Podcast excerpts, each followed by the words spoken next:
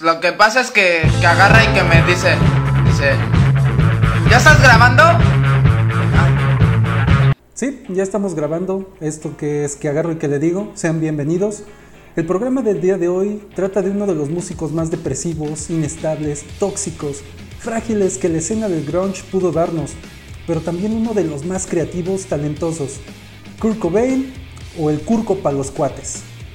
Esta historia es una de las que más me llegan porque fue con la música que yo crecí. Y miren que crecí bastante. ¡Ah! Mal chiste. Ok, empecemos. Kurt Donald Cobain nace el 20 de febrero en Hoquiam. No sé dónde sea eso. A los cinco meses sus padres deciden mudarse a la lluviosa Everdeen, en Washington, que en aquel entonces ostentaba con una de las mayores tasas de suicidios en todo Estados Unidos. Algo nos quiere decir esta estadística, no lo sé. Probablemente más adelante lo, averiguaremos. Kurt tuvo una niñez normal y feliz. Desde muy pequeño cantaba las canciones que escuchaba su madre, grupos como los Beatles y los Monkeys. También empezó a demostrar su talento en el dibujo y la pintura. Eso nos quiere decir que eh, la buena música vino por parte de su madre. Kurt empezó a sentirse atraído a la batería. Agarraba las ollas de la cocina y empezaba a tocarlas. A la edad de cuatro años empezó a tocar el piano. Es algo, este es un datito que yo no sabía. Tenía buen oído, ya que podía tocar canciones que había escuchado antes. Entonces, vaya que si tenía talento el pequeño Curco. Eh, llegó a tener una batería de Mickey Mouse, pero su niñez y su felicidad se terminó cuando sus padres se divorciaron cuando él tenía 8 años. El motivo de la separación, fueron las constantes peleas por el dinero, el cochino y mugroso dinero. Y para esto tenemos que entender que Everdeen es casi casi un pueblo, comparado con todas las ciudades de Estados Unidos o que realmente estaba en Washington, él vivía en un pueblito que se dedicaba a la industria de la madera. En casa de los Cobain siempre se batallaba para terminar el mes. Era el dinerito problema, pues por lo general en casi todo Estados Unidos, en estas regiones eh, apartadas de la ciudad. Bueno, en la separación fue a vivir con su madre, pero ya nada sería como antes.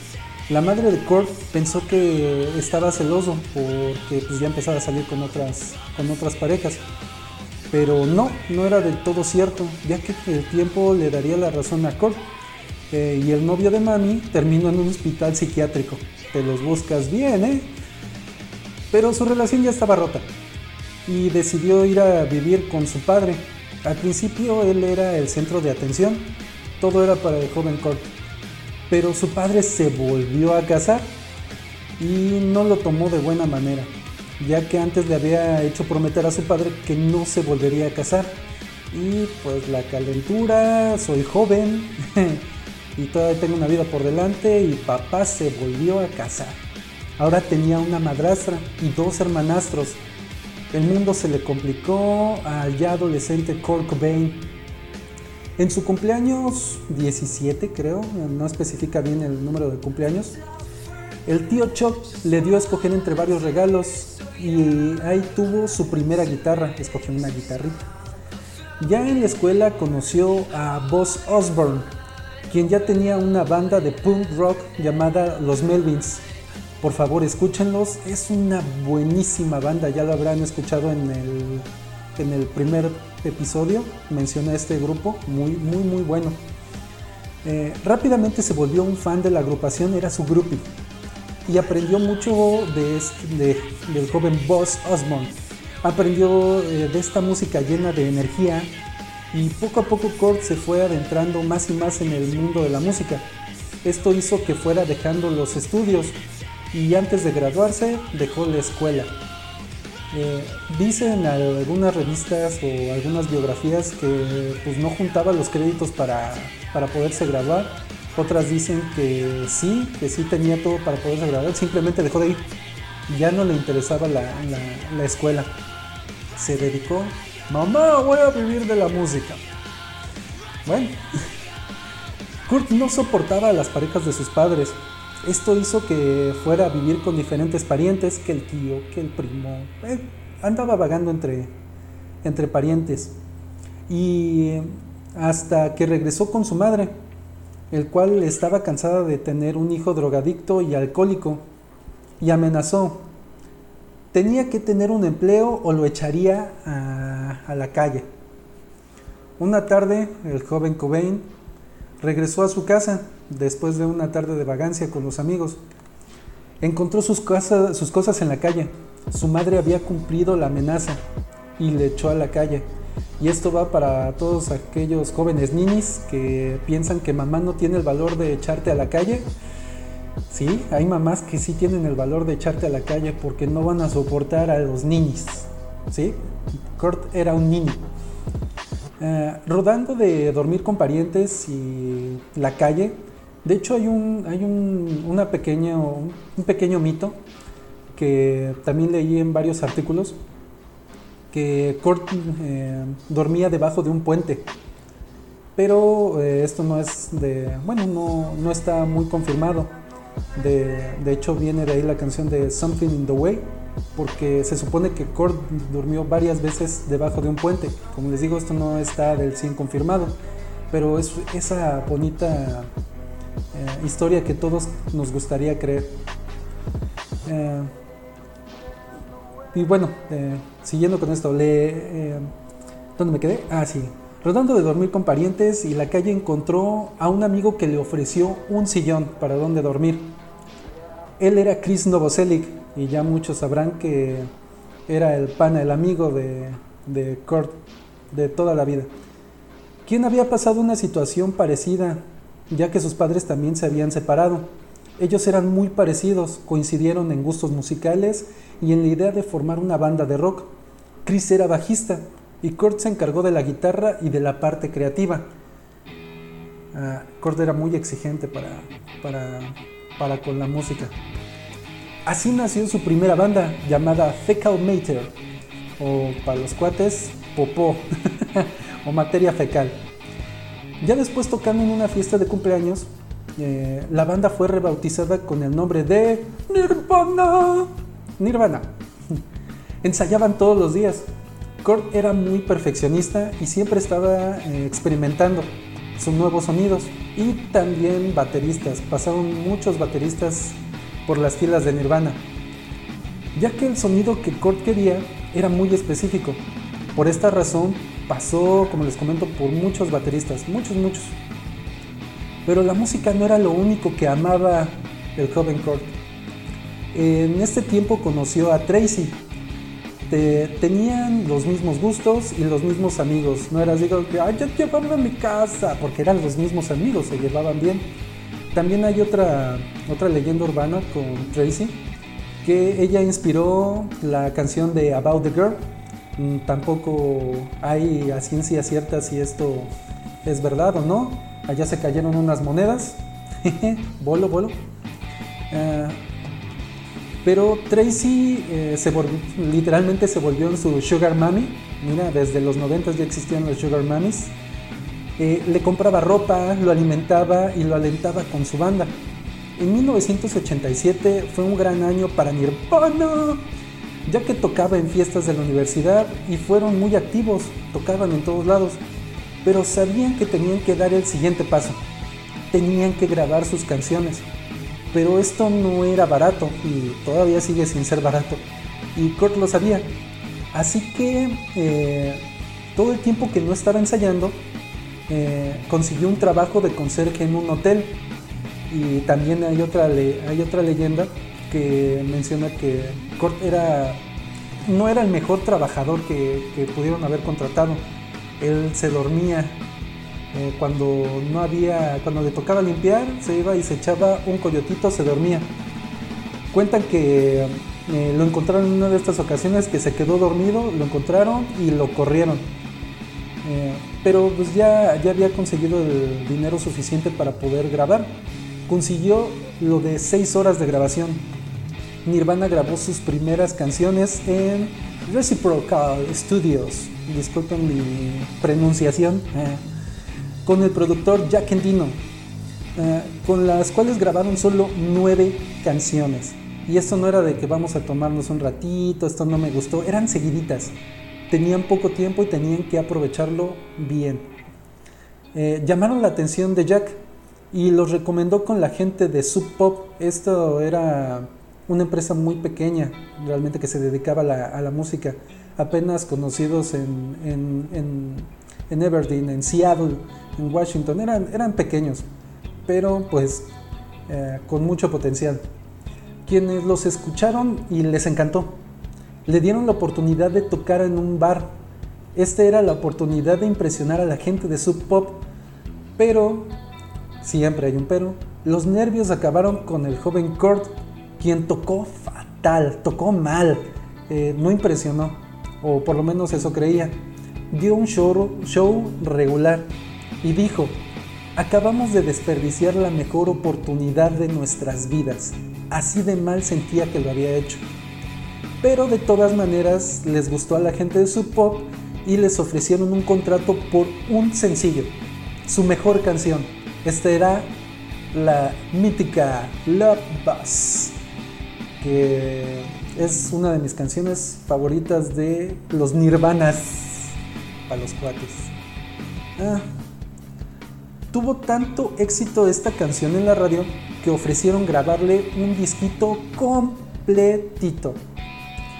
Este era el nacimiento de Bleach, su primer disco. 30.000 copias vendidas. Y para hacer un grupo de garage, ah, esto fue wow. Vender 30.000 copias. Eh, el éxito empezaba para Nirvana. Era hora de las giras pero nada, nada ostentoso, nada glamuroso, era una gira bastante cutre, bastante austera, ya que por la gira por Europa tenían que compartir la camioneta donde viajaban con otra banda. Fue desgastante para, el frágil, para la frágil conflexión de Kurt, ya que conducían por horas para poder dar un show. Pero Nirvana estaba teniendo éxito y llenaban todos los lugares a los que iban hasta que en pleno concierto Kurt no pudo más, colapsó y se subió a una columna de estas donde están las bocinas, o varias bocinas, y amenazó con suicidarse. Ojo, primera llamada de atención, primera llamada de atención. No está bien que tu vocalista, guitarrista, entre en una crisis nerviosa, se suba a una torre de bocinas y amenace con, con aventarse. Ojo, mucho ojo. Y pues fueron momentos muy tensos para toda la banda y todos los presentes, hasta que convencieron que se bajara. Pinche loco, bájale o bájate. de alguna forma Nirvana terminó la gira de conciertos y regresaron a Estados Unidos, a Aberdeen, donde Kurt terminaría su relación de tres años, de tres años con Tracy. Sí, tres, tres, tres. Estaba leyendo 13, me pasó un numerito. Eran tres años con Tracy y terminó su relación. Y se encontró con una nueva novia. Era una baterista de una banda de rock llamada Bikini Killer. Bikini Killer. La cual no duró mucho, solo duraron seis mesecitos. Esto rompió el corazón del joven Kurt, lo cual le ayudó para componer e inspirarse para las canciones de su siguiente disco, el Never Fucking Mind. El Nevermind que pues vamos, todo aquel que conozca a Nirvana conoce cuál es el Nevermind o el Never Fucking Mind. Es que está muy bueno el disco. Una de las canciones, Smell Like Teen Spirit, fue inspirada por una amiga de su exnovia, quien escribió en una pared, Kurt huele espíritu de adolescente. Kurt smells like teen spirit refiriéndose a que olía a desodorante de chica. Esto le gustó mucho y nació la canción más famosa de Nirvana. Pero componer canciones y ser rockstar no era lo único que le ayudaba a Kurt a seguir adelante. También empezó a consumir heroína, ya que era la droga más popular para los ronqueros, ronqueros, para los rockeros en estos tiempos. Entre la depresión, el alcohol y las drogas, Nirvana conseguía firmar con una empresa más grande para grabar, Geffen Records. Ah, ya para este entonces Dave Grohl ya estaba en las filas de Nirvana, ya estaban completos. Nirvana ya estaba completo, no más. Este es el Nirvana que me gusta ah, ver, no cuando se integraron más. Esto, este, esta es la base de, de, Nirvana. Dave le dio más vida a la música que, tocaban, ya que podía tocar de una manera frenética, poderosa, pero por otro lado tenía el timing perfecto para las baladas. Era un músico muy completo, ya que también podía hacer los coros y aparte el muchachito cantaba bien. Mira que si era completo el buen Dave Grohl. Eh, como muchos digo, también ya saben que es el guitarrista vocalista de los Foo Fighters, que luego hablaremos de ellos. Eh, con todo esto empezaron a, grabar su más famoso disco, como les comento, el Nevermind, pero no tenían ni idea del éxito que alcanzarían. El 10 de septiembre del 91 lanzaron el sencillo de Smell Like Teen Spirit y la canción fue una bomba. Las radiodifusoras se volvieron locas había llamadas pidiendo repetir la canción. El himno de los noventas había visto la luz y el video musical todavía lo hizo más popular. Esta asamblea de estudiantes en el infierno donde todo se descontrolaba. En particular el final donde se ve a Kurt eh, cantar la última estrofa, a mí me ponía la piel chinita por lo, lo intenso de su voz. Era, era muy poderosa la voz de Kurt.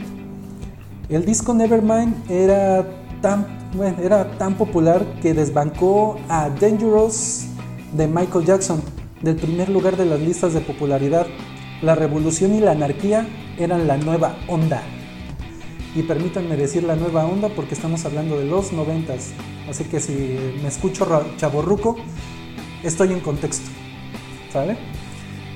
Kurt se volvió el símbolo de los noventas. Los chicos lo imitaban, las chicas lo amaban. Y en medio de todo el éxito y popularidad, Kurt conoció y se enamoró de Courtney fucking vete al demonio Love. Guitarrista de un grupo femenil llamado The Hole. Eh, a mí me gusta The Hole, Courtney Love la detesto. Eh, era, la pareja perfecta del rock pero ambos eran sumamente autodestructivos. Entre el alcohol y las drogas se volvieron la pareja del momento y los acosaban, siguiéndolos a todos lados. Su vida privada se había acabado. Pero en 1992 todo empezaba a empeorar, sí, empeorar, ya que Kurt estaba tan drogado que no podía salir a tocar y sus dolores de estómago eran tan insoportables que en muchas sesiones de fotos se le veía pálido, demacrado, físicamente muy, muy, muy mal. Fueron invitados a Saturday Night Live, donde Kurt salió muy drogado a tocar. No se nota, pero salió muy, muy, muy drogado. Y, y dio una de sus mejores presentaciones y después de la fiesta del programa salió directamente a drogarse todavía más. Courtney lo encontró al siguiente día y tuvo que reanimarlo.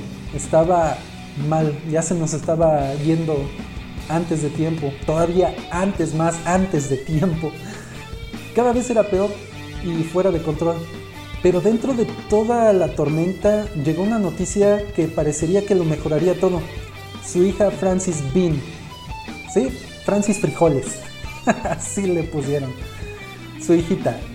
La pareja tenía que dejar las drogas y se sometieron a diferentes rehabilitaciones, de las cuales Kurt no pudo dejar las drogas.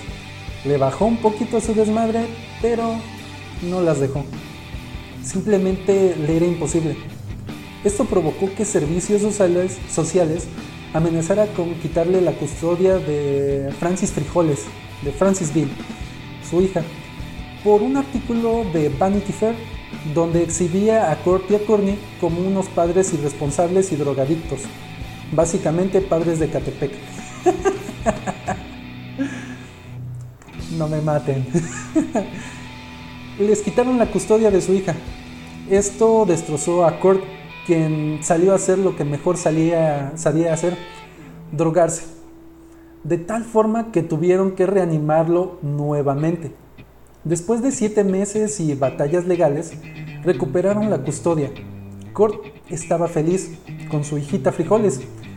La adoraba. Realmente hay videos y fotos donde se les ve juntos y se ve sonriendo a Kurt y se veía macabro sonriendo, se veía en toda su jodidez o todo su, mal, mal físico, verlo sonreír eh, da escalofríos, pero se le veía bien.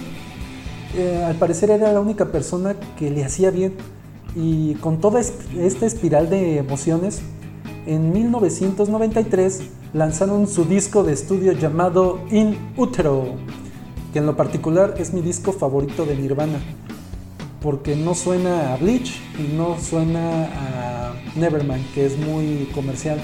Inútero es más crudo.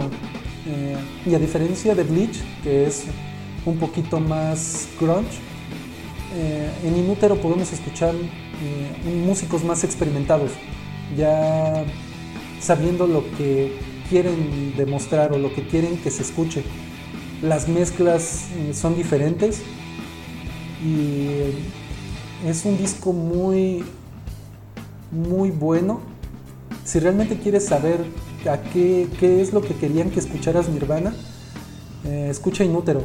Todas las canciones son buenas y te ayuda a comprender qué es lo que estaba pasando en los noventas. Es un disco muy auténtico, así lo podría, lo podría decir, muy auténtico.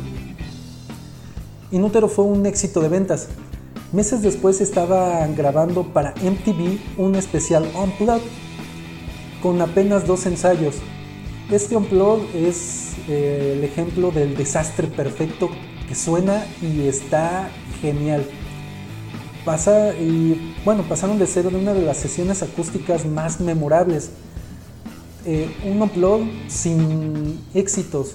Su único éxito que, se me viene a la mente es este Ay, esta canción número 2 se me fue su nombre. Bueno, está muy chido el Unplugged. Este, ¿Cómo es You Ya me acordé. Ah, cómo se me fue a olvidar. Es su única canción éxito. De ahí en fuera son canciones que para aquel entonces no eran tan conocidas del grupo y decidieron tocar ah, eh, estas, estas rolitas con el riesgo de tal vez no gustar, pero era lo que querían ellos tocar. Eh, dos ensayos en los que sonaron terrible, en los que realmente no sabían quién iban a ser los, los invitados especiales. Todos esperaban que fuera Eddie Vedder. Oh, eso hubiera sido genial. Pero no, pero los Big Puppets, los Big Puppets, que pues en lo particular yo no los conocía hasta escuchar ese Unplugged. Pero vamos, las tres canciones que tocan con ellos, joyas, joyas musicales. Eh, Nirvana no podía llegar en lo más alto, pero Kurt seguía en un hoyo, de, un hoyo autodestructivo de sobredosis y depresión. Eh, en la gira de Inútero, Kurt ya no podía más, ya no podía tocar bien por tanta droga que se metía. El dolor estomacal era insoportable, así que consiguieron a otro guitarrista para llenar los huecos que ya no podía tocar Kurt. Llegando a Roma decidieron tomar un descanso de un par de días, pero era el límite. Kurt decidió tomar una sobredosis de analgésicos que le ayudaban para soportar la ansiedad de la desintoxicación.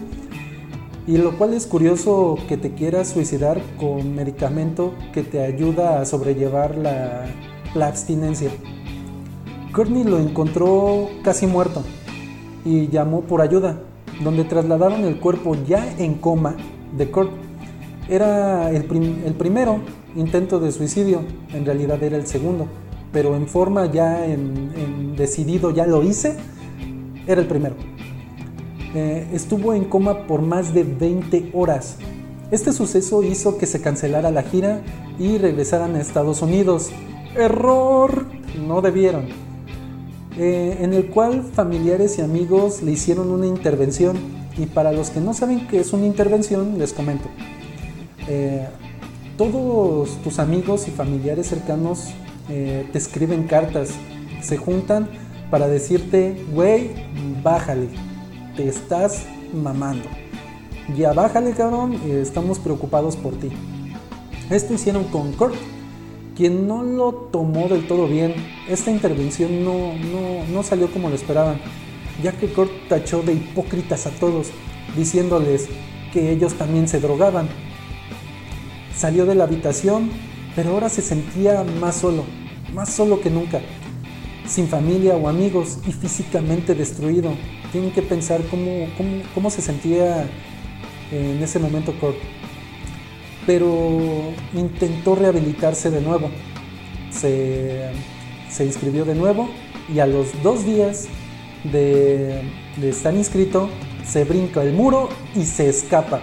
Así flaquito, chaparrito, eh, sin fuerzas, brincó el muro y se escapó. Aguas con eso.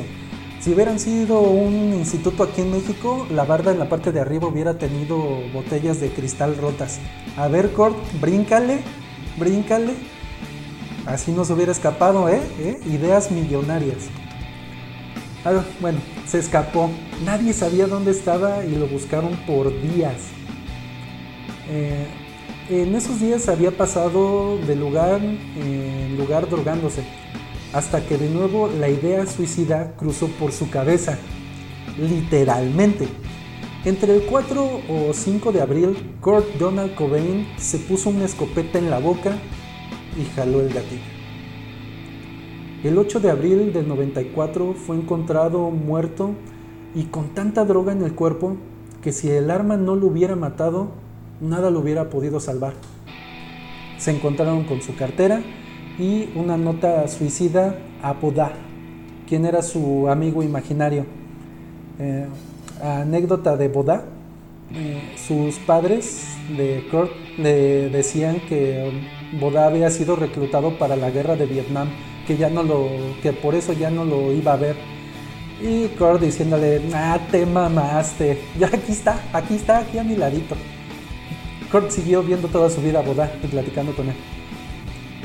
La música estaba una vez más de luto, fans rompiendo sus boletos, jóvenes llorando y otros más extremos siguieron a Kurt y también se suicidaron, porque el icono de su generación el que los entendía y que escribía canciones que hablaban de ellos, había escogido el camino fácil.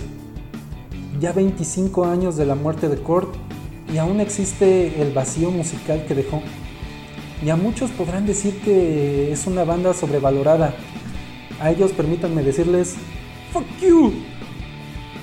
Pero a los que vivimos la época dorada de los noventas, sabemos la importancia de Nirvana y su aportación al mundo de la música.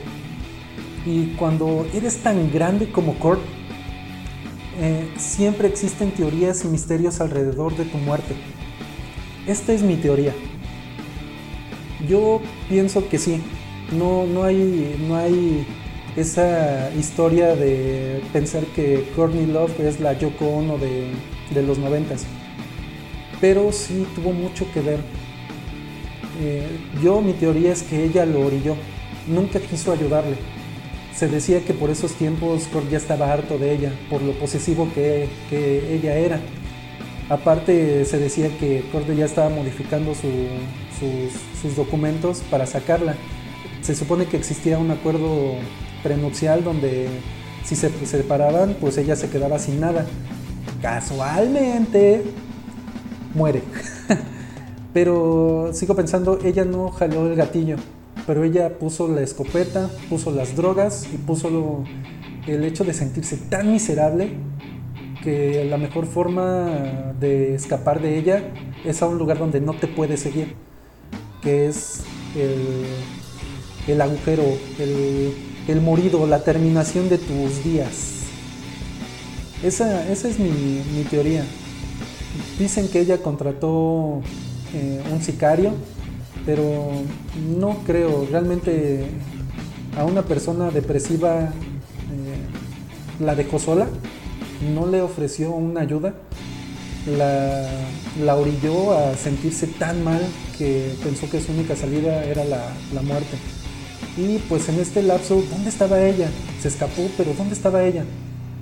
ella si quería hubiera estado esperándolo en, su mansión en Washington, que dicen mansión, pero es una casa grande nada más.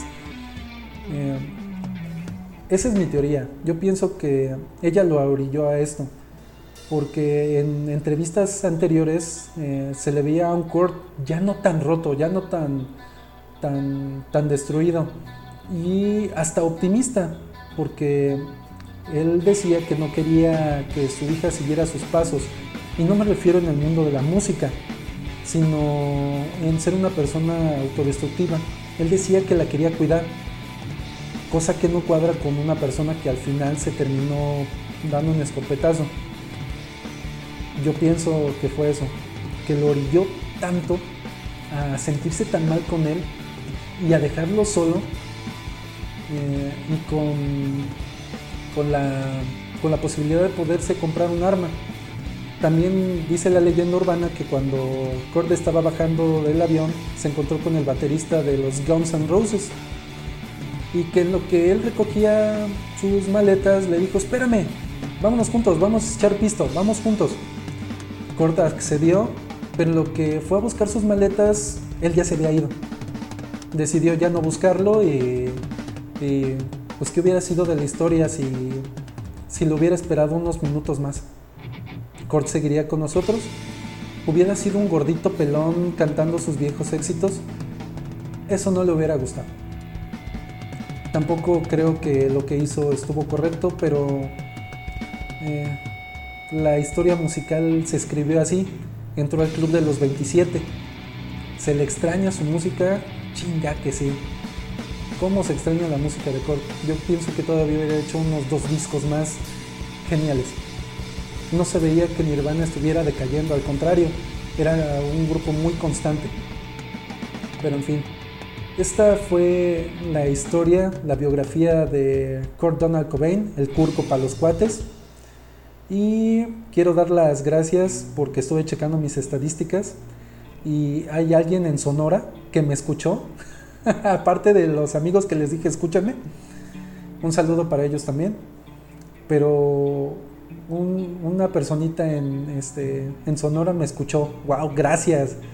Y este, por iBox, eh, una persona en España también me escuchó, wow, no me, lo, no me lo esperaba, yo esperaba que fueran 3, 4 reproducciones, la mía, la de mi esposa y este, la de un par de amigos, pero sí hubo, sí hubo jale, sí hubo, sí hubo audiencia y este fue el podcast del día de hoy.